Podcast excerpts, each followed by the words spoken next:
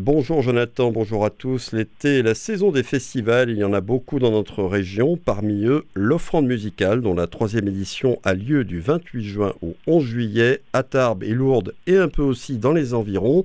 Le fondateur et directeur artistique de ce festival, c'est un Tarbais, le pianiste David Frey, qui me fait l'amabilité d'être au téléphone avec nous, malgré un emploi du temps très chargé, à quelques jours du concert d'ouverture auquel il participe d'ailleurs. Bonjour David Frey et merci de vous être libéré pour cette interview sur Radio Présence. Bonjour Eric. On va parler bien sûr avec vous de la programmation de cette troisième édition de l'offrande musicale, axée cette année sur la voix, mais il y a une chose que je voulais d'abord évoquer avec vous, c'est la dimension humaniste et solidaire que vous avez voulu donner au festival, à travers la place que vous y faites aux personnes handicapées et même aux artistes en situation de handicap. Ça se concrétise par quelles actions spécifiques? Alors euh, effectivement, la raison d'être de ce festival, dès le départ, ça a été ça. Ça a été vraiment la mise en lumière de ce sujet et des personnes, éventuellement, surtout qui sont porteuses de handicap. Euh, les actions, elles sont multiples. La plus, peut-être la plus euh, spectaculaire, on va dire, c'est que 20% des places de concert sont réservées gracieusement pour des personnes en situation de handicap, et ce grâce notamment à des associations. Ensuite, il y a aussi un autre aspect qui est très important que les gens ne voient pas, c'est que nous ouvrons les répétitions générales pour les personnes en situation de handicap euh, dont le handicap ne leur permet pas de rester deux heures assises euh, entourées de, centaines de personnes. Donc ça c'est un deuxième point. Un troisième point c'est qu'on fait des captations qui sont retransmises dans les établissements partenaires du département. Voilà. Et puis ensuite, il y a aussi, euh, chaque année, nous avons un parrain ou une marraine qui est concerné par le sujet et qui vient présenter un livre ou, un film en général connecté au handicap. Puisque vous en parlez, le parrain de cette édition 2023, c'est Olivier Goua. Euh, rappelez-nous qui est cette personnalité et pourquoi vous lui avez demandé de parrainer votre festival cette année? Alors Olivier Goua, c'est un grand entrepreneur français en fait qui a eu une nouvelle absolument euh, terrible il y a deux ans euh, à peu près, à savoir qu'il était atteint de la maladie de Charcot.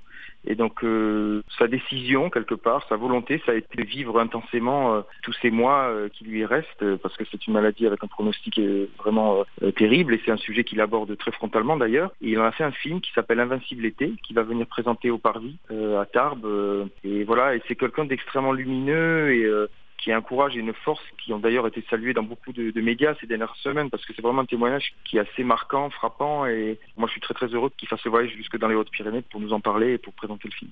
Invincible été, documentaire tourné par la réalisatrice Stéphanie Pilonka et qui sera projeté donc, au Parvis à Tarbes le samedi 8 juillet à 18h30 dans le cadre du festival. Et le festival cette année, donc la programmation, euh, la thématique principale, c'est la voix, qu'elle soit chantée ou parler. Euh, comment vous la mettez en valeur dans votre programmation? Alors on commence avec une œuvre vocale emblématique puisqu'on commence avec le Requiem de Mozart qui sera dirigé par euh, Christophe Eschenbach euh, avec un quatuor vocal magnifique et le chœur Accentus. Donc la voix elle est déjà présente dès le concert d'ouverture. Ensuite il y a la voix de Hector Obalk qui est un grand critique d'art qui va faire un spectacle sur l'histoire de la nature qui abordera justement également le sujet de ces peintres dont le handicap a été une sorte de second souffle dans leur inspiration, dans leur technique et dans leur approche. Ensuite, la voix, c'est également celle de Gérard Depardieu, qui vient chanter et réciter euh, les textes et les chansons de Barbara, et qui sera aussi le récitant de ce conte pour enfants qui s'appelle Le roi euh, qui n'aimait pas la musique, de Caroline et Mathieu Hélène.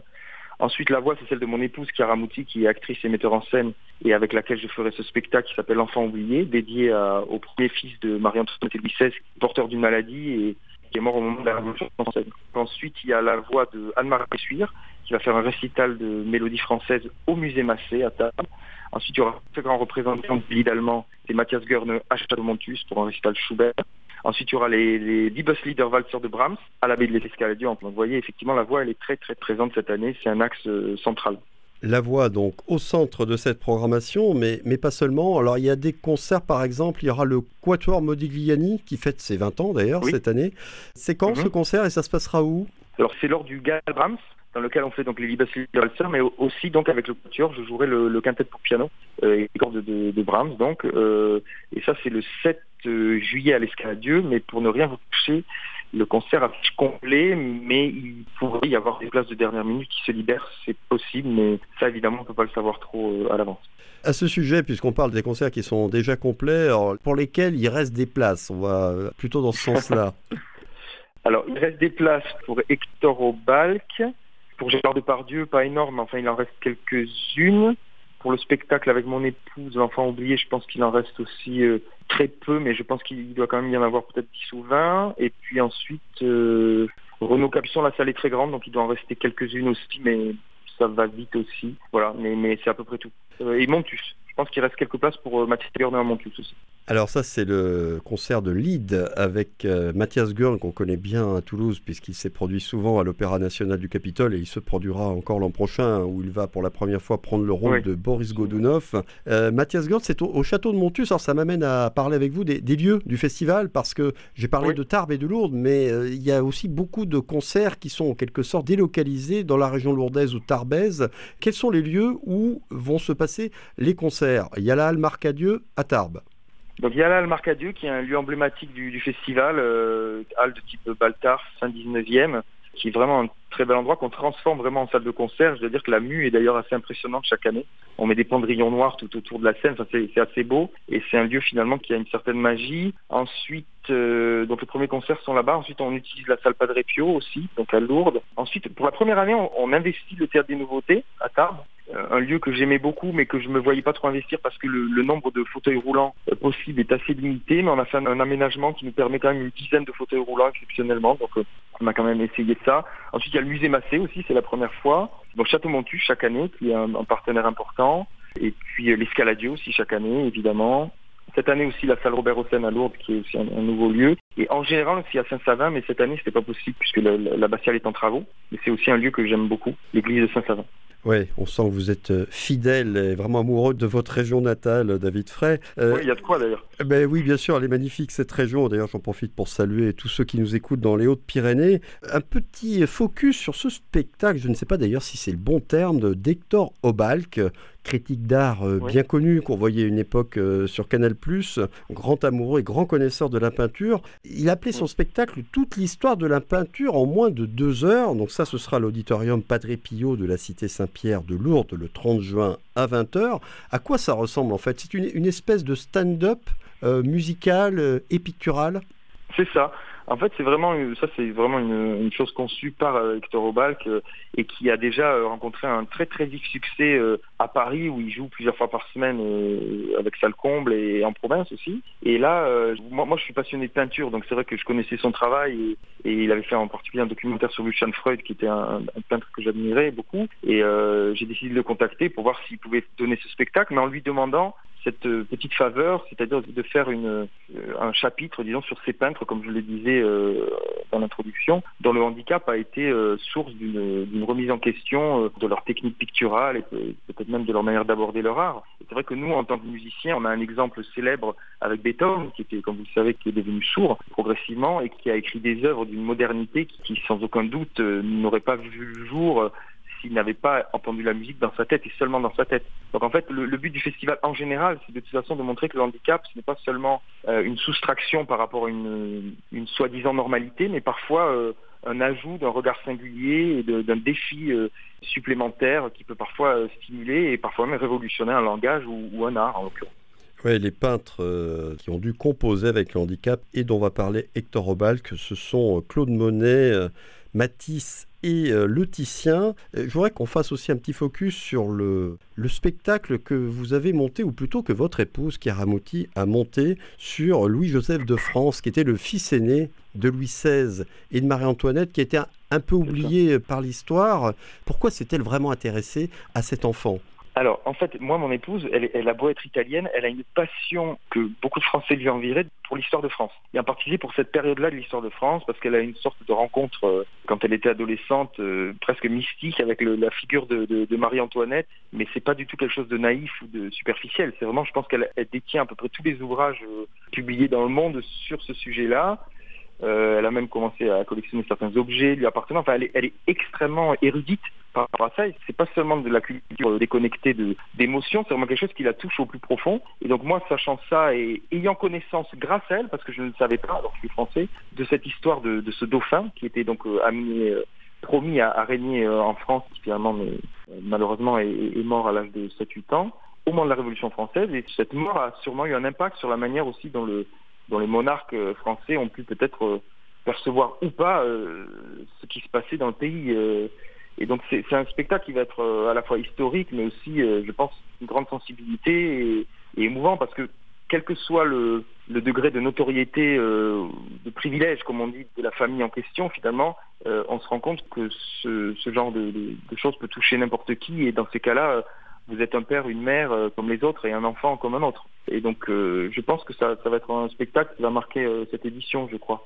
Oui, euh, Louis-Joseph de France, qui était l'aîné des trois enfants de Louis XVI et Marie-Antoinette. On a beaucoup retenu le destin de, son frère cadet, euh, Louis-Charles, qui aurait été Louis XVII, qui est mort, lui, à la mhm. prison du Temple après la Révolution française. Mais lui est mort, Louis-Joseph, de tuberculose le 4 juin 1789. On était en plein dans la période des États généraux. Et évidemment, ça a beaucoup joué sur le moral du roi à ce moment-là. Il n'a peut-être pas vu venir ce qui allait se passer ensuite. Comment ça va se présenter euh, sur scène? Parce que vous allez accompagner votre épouse au piano. Alors, elle fait quoi? Elle récite, mais elle joue en fait aussi. C'est mis en scène.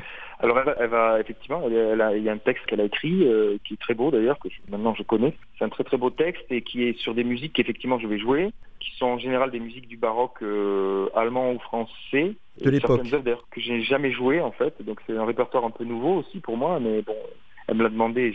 C'était normal que, étant donné qu'elle avait cédé à ma demande de spectacle, moi je cède aussi à sa demande de répertoire. Et ça va être vraiment un spectacle total de théâtre et de musique euh, euh, où on sera pour la première fois vraiment seul en scène pour un, spectacle total euh, mêlant la parole et, la musique.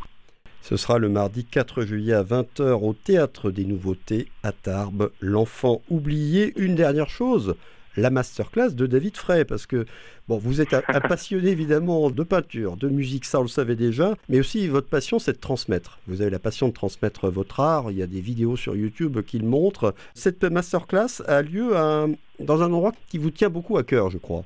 Oui, chaque année, euh, il y a une tradition, effectivement, au festival, euh, c'est de faire cette masterclass dans la chapelle de Piétat, qui est une, chapelle qui se trouve à quelques encablures de, ma maison d'enfance, de la maison de mes parents. Euh, c'est un lieu dans lequel je, venais assez régulièrement quand j'étais plus jeune. Et, j'ai désiré que cette masterclass se fasse là-bas. C'est vrai que je suis attaché aussi à mon village, dans lequel je suis retourné vivre d'ailleurs depuis quelques années. Et, et c'est vrai que ces masterclass, ce qui me rend heureux, c'est que chaque année, elles attirent de plus en plus de monde.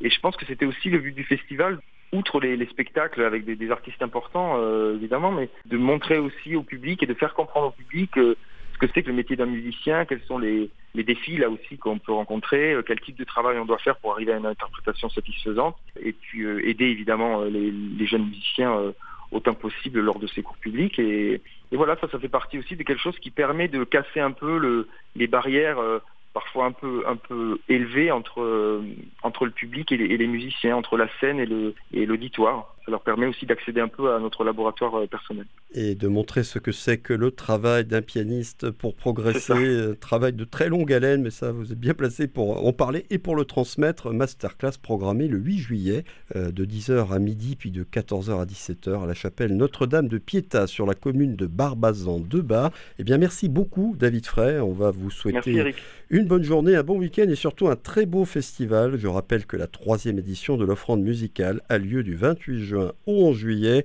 avec tous ces magnifiques concerts et spectacles que David Frey vient de vous présenter. Le détail du programme et la billetterie sont en ligne à l'adresse www.l'offrandemusicale.fr. La matinale se poursuit maintenant en compagnie de Jonathan Botello.